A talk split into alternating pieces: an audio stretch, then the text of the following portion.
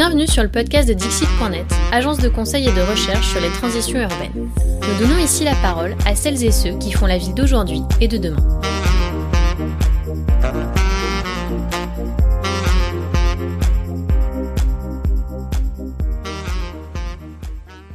Bonjour, je suis Marine France, stagiaire chez Dixit.net. Le 16 juin 2021, j'ai rencontré Pierre-Charles Marais, architecte, porte-parole du mouvement Habitat Participatif France et co-directeur de la SCI Regain en PACA. Ensemble, nous avons évoqué la manière dont l'habitat participatif peut être une clé de la densification des villes et pourquoi certains ont fait le pari un peu fou de réhabiliter un couvent pour y vivre en collectif. J'espère que comme moi, cette écoute vous inspirera à penser autrement nos façons d'habiter ensemble la ville. Bonne écoute. Pierre Charmaret, bonjour. Tu es architecte, porte-parole du mouvement Habitat Participatif en France, un réseau national des acteurs citoyens de l'habitat participatif. Et tu es également co-directeur de la SCI Regain en PACA, avec laquelle vous sensibilisez les acteurs locaux de l'habitat participatif et vous accompagnez les acteurs autour des projets. Pour commencer, une question simple. Pourrais-tu définir l'habitat participatif? Bonjour Marine. Alors l'habitat participatif, c'est une méthode pour produire du logement qui va euh, se caractériser par la place des futurs habitants dans le montage de l'opération.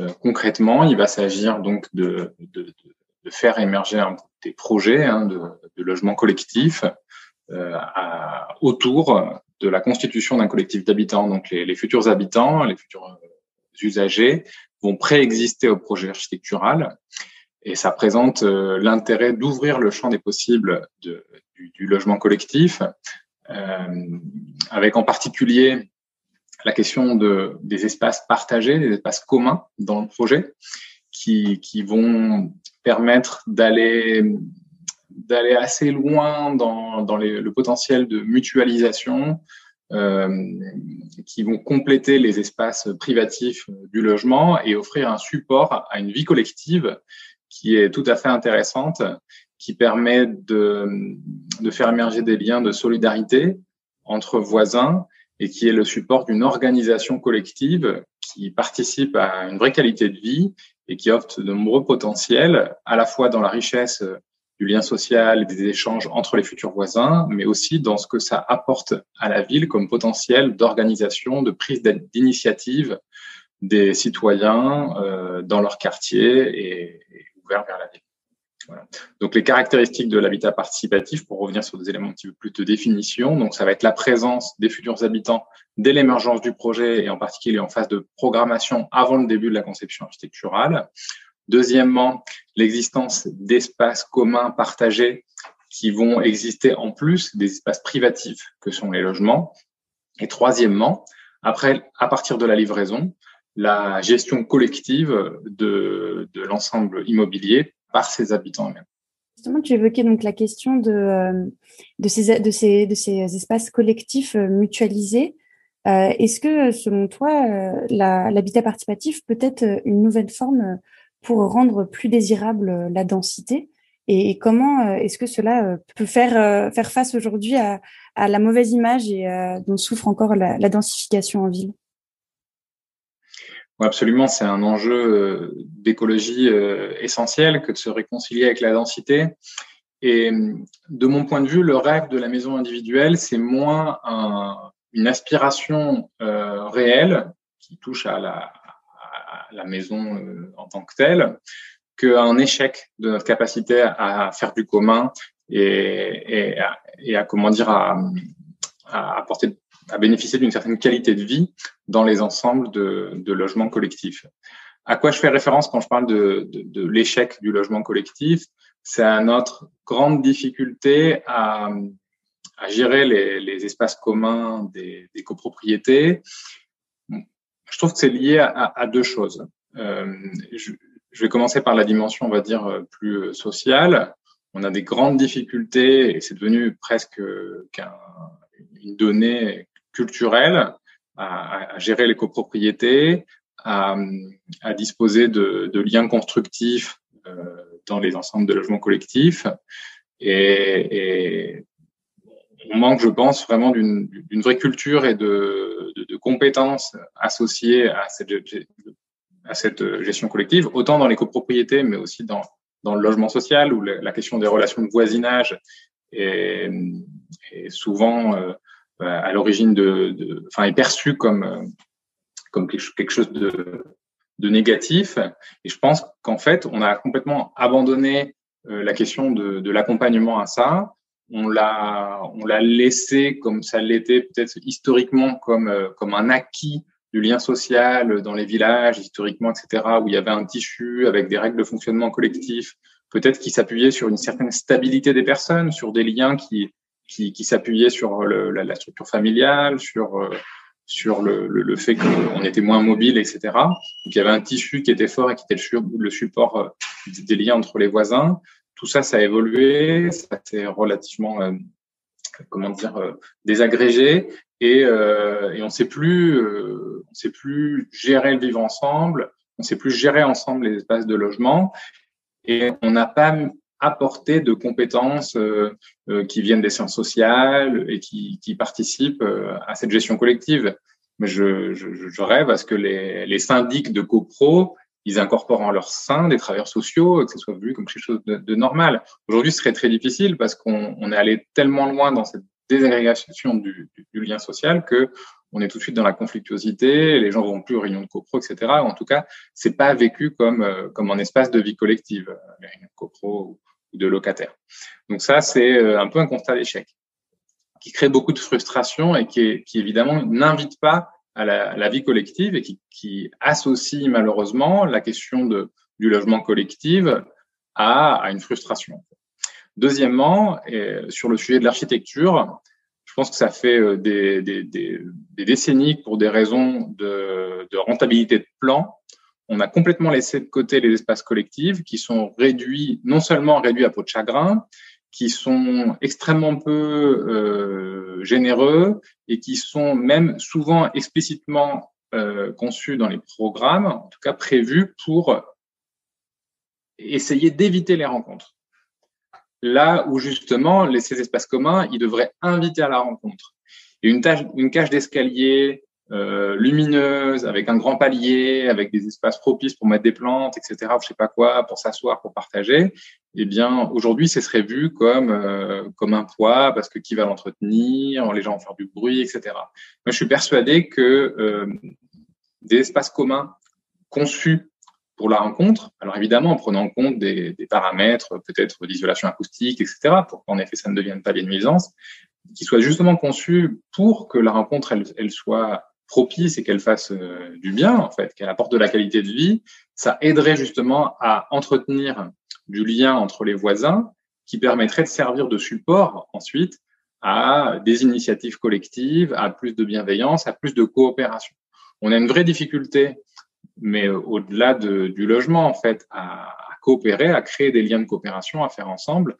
Et ça, ça a pour conséquence le développement de l'individualisme qui va se traduire dans le logement à la forme urbaine qui permet d'être entièrement autonome euh, et de ne pas avoir la moindre obligation de coopération avec personne, qui est du coup euh, le pavillon, la maison individuelle, avec son petit jardin, même si le petit jardin, même si la maison sont réduits à, des, à une qualité euh, minime et très mauvaise, même si le jardin est ridicule, parce que ça va être euh, le, luxe en fait de ne pas avoir à coopérer avec des gens avec qui on n'a pas envie de coopérer.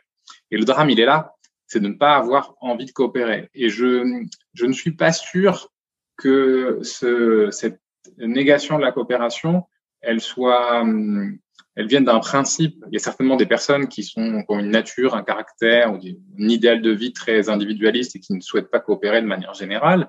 Mais je pense que d'un point de vue culturel, on n'est pas fermé à la coopération euh, par principe, mais on, a, surtout expérimenté l'échec de la coopération parce qu'on n'a pas, rencontré, on n'a pas expérimenté soi-même dans sa vie des exemples positifs de coopération. Euh, avec des collègues, on parle souvent de l'école qui, qui nous apprend pas à coopérer, donc qui ne nourrit pas d'expériences euh, fructueuses et enthousiasmantes de coopération ce qui pourrait être un, bon début hein, euh, pour s'outiller dans la vie. Donc euh, on n'est pas optimiste tout le monde et on entend beaucoup autour de nous hein, que ça marche pas, ça marche pas. On est persuadé culturellement que la coopération c'est c'est difficile et surtout on n'est pas outillé euh, pour ça. Donc le pari de l'habitat participatif, ça va être d'une part de s'appuyer sur le caractère volontaire de personnes qui ont envie de coopérer. Donc, toutes les personnes qui participent à, un projet d'habitat participatif sont des personnes qui ont manifesté ce désir de faire ensemble. Donc, on va dire, on passe une première, un premier obstacle assez important. Et puis, deuxièmement, qui vont s'outiller pour apprendre à coopérer. Parce qu'en effet, c'est pas facile. En effet, ça demande, voilà, de se former, de réinterroger certaines pratiques. Et, donc, ces deux barrières, euh, ces deux premiers obstacles étant franchis, et eh ben, on réunit les conditions pour pouvoir concevoir du, logement ensemble. Et dans ces, enfin, ceci étant dit, on, on, va pouvoir justement construire une organisation sociale qui va être propice à une gestion collective qui va apporter beaucoup de plaisir et de satisfaction. Et puis par ailleurs, étant en amont du projet, on va pouvoir concevoir un projet d'architecture qui va euh, permettre donc de, de, de disposer d'un du logement euh, qu'on va vraiment imaginer, comme dans le cas de la maison individuelle, qui est la seule manière aujourd'hui pour, pour un particulier de pouvoir euh, travailler sur son logement avec un architecte. Euh, donc une possibilité donc d'adapter son logement à ses envies, à ses besoins, et puis on va pouvoir aborder cette, cette question de la conception architecturale, y compris dans des espaces communs. Et ce qui est très intéressant, c'est qu'un collectif d'habitat participatif qui réfléchit des espaces communs, et ben tout de suite, quand on travaille sur la programmation, on va manifester l'envie d'aller beaucoup plus loin que les dessertes collectives, euh, enfin la cage d'escalier, etc. Il va se poser la question du terrain. Bah oui, le terrain, gérons-le ensemble pour tous disposer d'un terrain plus grand que si on le coupe un petit bout. Et puis finalement, euh, apparaissent les questions de où on va se retrouver, si on veut manger ensemble, faire nos réunions, etc. On va faire une, on va faire une salle, une salle euh, polyvalente, une salle, une salle commune. Et puis apparaissent euh, émergent souvent d'autres usages qu'il est euh, tout à fait utile et pertinent en fait de, mutualiser, qui fonctionnent mieux mutualisés, comme le local euh, de bricolage pour mutualiser des outils, comme la buanderie pour mettre à l'extérieur la machine à laver, les étendoirs et tous ces trucs qui trouvent pas leur place dans, dans nos petits logements, comme des chambres d'amis en fait qui, qui sont utiles mais qui nous servent à rien 90% de l'année et qui sont plus efficaces quand on les mutualise, qui permet de, disposer de, de, de, plusieurs chambres d'amis. Voilà, il y a plusieurs usages en fait euh, qui vont émerger, qui dépendent des collectifs évidemment, et qui vont pouvoir enrichir le projet architectural. Donc pour revenir sur, revenir sur la question de la densité, en fait, la démarche de, de conception d'un habitat collectif par ses habitants, eh bien, elle va le devenir tout d'un coup très désirable et beaucoup plus qu'une qu'une maison isolée. Alors ça, ça fait écho à, un mode de vie, à un projet de vie. Mais pour revenir un petit peu sur les formes architecturales et urbaines, on peut se rendre compte euh, presque du, point de vue de l'intérêt. Je ne reviens pas sur les questions de, de l'impact urbain, des zones pavillonnaires, etc., parce que d'une part, euh, le, les urbanistes et les élus connaissent très bien les problèmes que ça génère, et puis c'est pas en culpabilisant les personnes en fait qu'on fait évoluer ces choses-là. Moi, j'aurais plutôt le regard de, de l'intérêt en fait euh, de chacun. Euh, Qu'est-ce que ça nous apporte d'avoir un jardin de 200 mètres carrés euh, qui permet pas de faire du vélo et qui permet pas d'avoir un potager qui soit bien situé, alors que c'est c'est tellement mieux de mettre en commun euh, 10 fois 200 euh, mètres carrés pour pouvoir disposer de 2000 mètres carrés où les enfants ils peuvent jouer ensemble, avec des immenses espaces où ils peuvent faire du foot, faire du vélo, etc. Et puis avec un potager qui va être situé au bon endroit, à l'endroit où il y a la bonne lumière, la bonne terre, etc. Et pas à chaque fois à l'ombre, dans des trucs mal foutus, etc. Et puis, euh, voilà, je reviens sur, sur les usages. C'est tellement plus sympa de faire du potager avec les voisins, avec les copains, de le faire si on a envie. D'ailleurs, c'est pas obligatoire.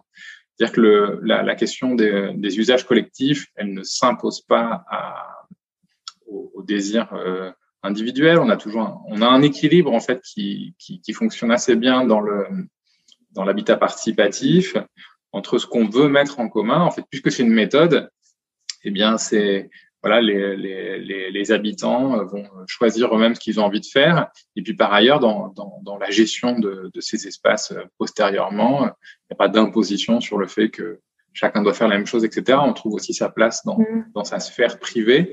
Et puis au contraire, on va se nourrir de, de, de la, la, possibilité nouvelle qu'on va avoir.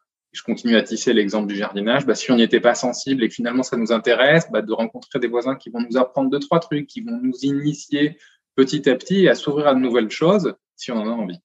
Mmh et justement, ouais, euh, un, un, de ces exemples de cette coopération euh, heureuse et de cette mutualisation des espaces, euh, c'est le projet de la convention à Hoche, dans le Gers, il regroupe à la fois plusieurs enjeux. D'un côté, cette coopération, cette mutualisation des espaces, mais aussi à l'échelle de la ville, cette question de transformer l'existant et de pouvoir réhabiliter des friches, puisque la convention, c'était un ancien couvent qui a été ensuite transformé en institut médico-éducatif, qui a été en friche pendant sept ans, donc c'est 3000 mètres carrés de foncier, 1800 mètres carrés d'habitables, et, euh, donc euh, qui a trouvé une seconde vie grâce à ce collectif d'habitants. Comment est-ce que s'est montée cette opération?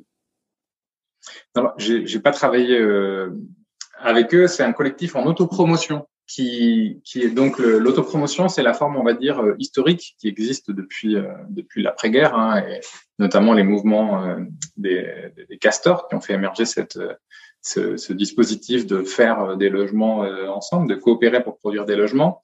Donc l'autopromotion, bah, il s'agit, c'est quoi? C'est un, un, plusieurs euh, citoyens qui ont un projet de logement, qui ont les moyens de financer leur propre logement et qui se disent, on va pas le faire tout seul chacun dans notre coin, mais on va faire un projet de logement ensemble. Et donc ce collectif de, de la de la convention, il était à la recherche d'un bien immobilier à acquérir pour lequel ils avaient mis leurs moyens financiers en commun pour euh, voilà procéder à cet achat. Donc ils cherchaient un bien assez grand à réhabiliter, en l'occurrence. Ce type de projet peut se réaliser aussi bien en construction neuve qu'en réhabilitation. Il n'y a pas de différence. Hein. On va juste être sur des méthodologies de projet légèrement différentes. Donc, ils cherchaient des biens euh, assez grands et euh, avec des difficultés parce que voilà, on sait bien que sur de l'habitat collectif, il y a des acteurs privés qui, qui, peuvent avoir une organisation et des moyens financiers plus importants. Et c'est souvent des lieux assez originaux qui vont euh, qui vont accueillir euh, des initiatives citoyennes, puisque finalement ce, ce caractère un petit peu euh, bizarre, original, qui a tendance à rebuter les acteurs professionnels, va plutôt stimuler la créativité de voilà des collectifs citoyens qui n'ont pas besoin de plans de plans standards, qui, qui ont cette capacité à faire de des bizarreries, en tout cas des originalités des projets architecturaux plein de choses euh, charmantes euh, euh, et puis voilà qui, qui, ont cette capacité aussi à créer des espaces communs les promoteurs ont, voilà, dans leur programme, ils n'ont ils jamais des espaces communs partagés importants. Donc, il y a toujours la question de l'obligation de commercialiser les espaces, donc avec des surfaces qui soient commercialisables. Donc, le, le collectif d'habitat participatif, en fait, il a une immense flexibilité. Et puis surtout, il a la, la capacité à faire des choix pour lui-même le promoteur, il doit toujours faire des choix pour un potentiel client qui va réduire à une demande standard pour minimiser les risques. Et donc, il, est obligé de rentrer dans du projet standard. Et donc, face à des, lieux très atypiques comme le sont euh, les friches, et qui en plus souvent euh, présentent des, on va dire, une certaine complexité liée euh, à, en l'occurrence, à la localisation dans le centre urbain avec des difficultés d'accès, de création de places de stationnement, etc. Et en fait, ce, lieu était abandonné depuis de nombreuses années, ne trouvait pas acquéreur. Et donc, c'est ce collectif d'habitants, avec sa créativité, qui s'en est porté acquéreur et qui a réaménagé les bâtiments anciens en les réhabilitant. Par ailleurs, avec une grande partie d'auto-réhabilitation, donc en autoconstruction, ils ont fait des, gros efforts pour, bosser sur, sur la réhabilitation des bâtiments pour faire donc des logements privatifs, mais aussi des espaces communs qui sont assez généreux et qui prennent place dans en fait qui étaient des locaux collectifs à la fois dans le couvent et à la fois dans dans l'école d'infirmières qui euh, qui avait lieu. Donc en fait le projet en autopromotion d'habitat participatif, c'est un un vrai potentiel pour reconvertir des lieux assez originaux sans faire la table rase qui s'impose aux promoteurs pour revenir dans des typologies euh, architecturales standards. Et puis surtout, pour euh, du point de vue de l'intérêt public, en apportant une dynamique à cet ensemble de logements qui va évidemment avoir un impact très positif sur, sur le quartier. Donc, c'est le collectif d'habitants de la Convention. Ils ont installé des locaux d'activité économique. Ils ont installé voilà, des espaces communs dans lesquels ils se déroulent plein d'activités associatives qui, évidemment, bénéficient à leur quartier. Et puis, cette organisation qu'ils ont tissée entre eux, qui leur a permis d'entreprendre un projet très important. Il faut avoir voilà de, de, la force et du courage pour mener ça. Et évidemment, cette organisation, elle ne s'arrête pas une fois le projet culminé elle va rester disponible pour euh, entreprendre plein d'autres projets qui, qui, euh, voilà, qui prennent forme euh, à Auch.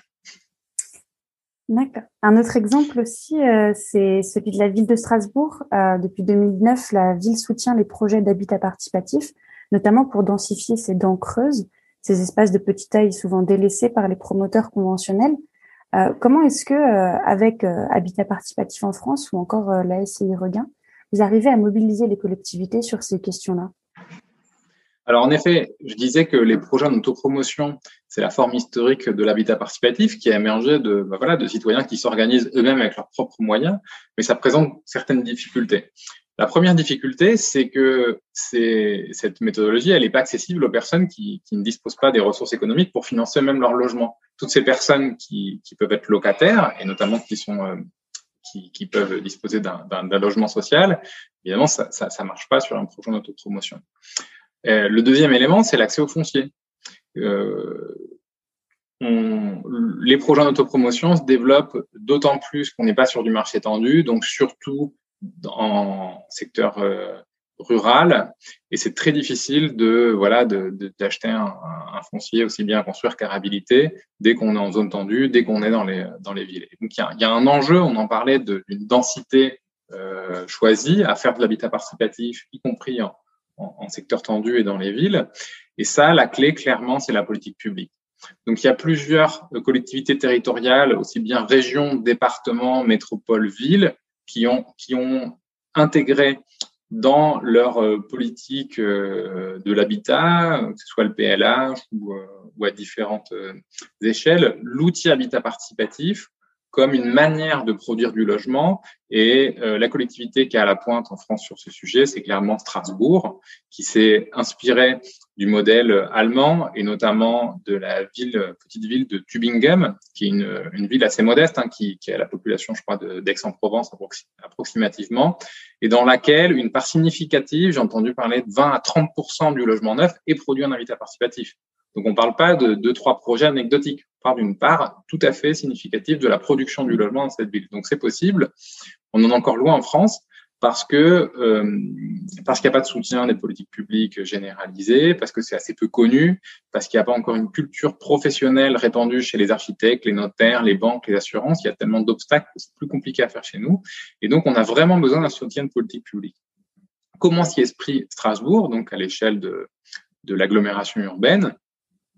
Eh bien, ils ont commencé par euh, identifier les opportunités foncières dont ils bénéficiaient d'une manière assez intelligente, en reconnaissant le fait qu'il y avait un certain nombre de, de urbaines qui intéressaient assez peu les acteurs euh, professionnels de la production du logement, parce que voilà, c'était des terrains qui étaient plutôt euh, trop petits pour faire des grandes opérations euh, rentables telles, telles que, que, les aiment les, les promoteurs, mais aussi les organismes HLM avec euh, les, voilà, les, comment dire, les, les besoins d'économie d'échelle qu'implique le fonctionnement de leur structure. Et puis aussi parfois des terrains qui, qui, peuvent être assez grands, mais qui sont un peu complexes, qui du coup appellent pour bien fonctionner des programmes un petit peu originaux, euh, qui leur font peur, évidemment. Et puis, euh, il faudrait pas limiter les opportunités foncières juste à des questions de, de comment dire, euh, de voilà, de, disponibilité de terrain dont personne veut, mais il y a aussi un enjeu euh, il faut le dire, de réserver des très bons terrains euh, à des projets euh, d'innovation sociale et écologique, juste parce que c'est positif pour la ville, parce que ça va contribuer à animer les quartiers. Et à Strasbourg, on, on, le voit, on voit très clairement. il y a bien d'autres exemples dans lesquels on peut observer la manière dont ces, ces projets euh, d'habitat participatif vont en avoir un impact très positif pour le quartier, donc vont apporter beaucoup plus du point de vue de l'intérêt public qu'un programme standard, entre guillemets, euh, immobilier. Donc, la ville de Strasbourg, euh, sur ce constat, a lancé des appels à projets, donc qui, euh, vont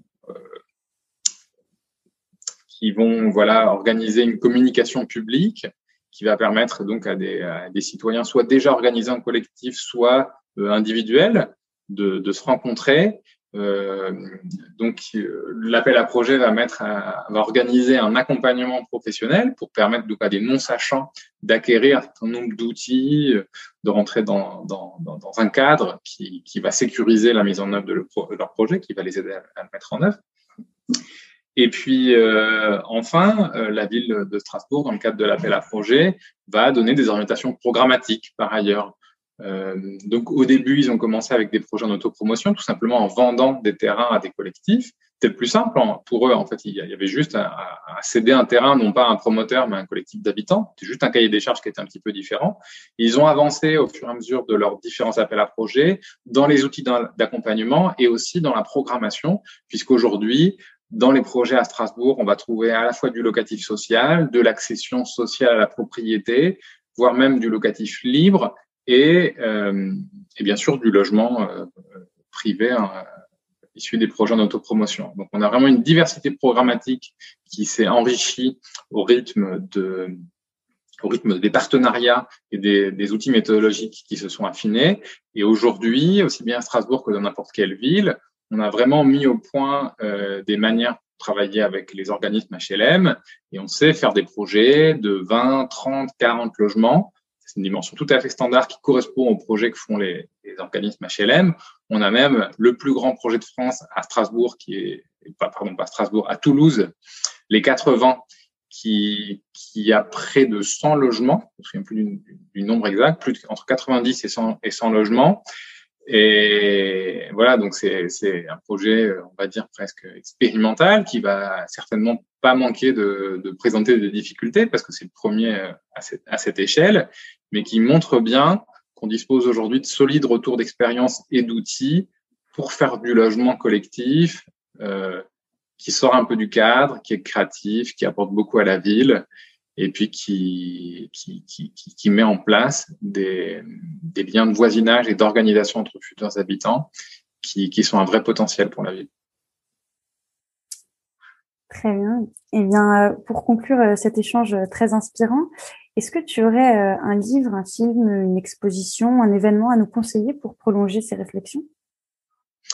Bien, je vais profiter du calendrier pour vous inviter à participer aux rencontres nationales de l'habitat participatif, qui est donc un, événement organisé par Habitat Participatif France, une rencontre euh, tous les trois ans. Il faut en profiter, voilà. C'est très bientôt, ça va se dérouler du 8 au 11 juillet prochain à Lyon. Euh, à cette occasion, donc sur ces quatre jours, auront lieu de nombreuses conférences, des ateliers sur des thèmes très, très variés qui sont vraiment, euh, il y a plus de 100 ateliers euh, qui sont dirigés aussi bien à des futurs habitants euh, intéressés qu'à des professionnels, aux architectes, aux élus, aux bailleurs qui veulent en savoir plus sur euh, l'habitat participatif, qui veulent approfondir le sujet. Il y aura aussi des visites organisées d'habitat participatif à Lyon, donc je vous invite vraiment à profiter de cette occasion pour euh, pour approfondir ce sujet et rencontrer des personnes qui ont fait cette expérience. On a 250 projets euh, livrés en France, donc c'est autant de, de, projets euh, à visiter pour s'inspirer. Merci beaucoup pour, euh, pour ces conseils. Nous ne manquons pas donc de mettre bien évidemment les liens vers les sources évoquées dans la description de ce podcast. Merci pour cet échange, Pierre-Charles Marais, et à bientôt peut-être. Merci Marine. Au revoir.